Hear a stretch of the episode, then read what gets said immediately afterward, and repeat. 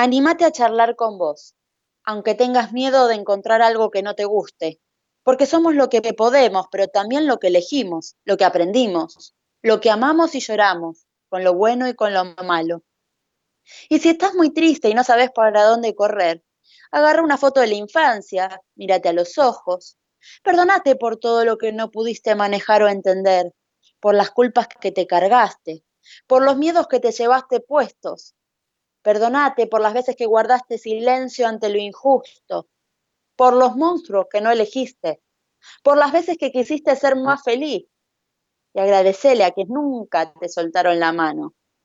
Amate por todo, manda todo a la mierda, mira para atrás, fíjate todo lo que pudiste lograr y cambiar. Guiñate un ojo, sonreí bajito y ponete a caminar. Una vez más, sin hacer ruido, que posta no hace falta. Singololo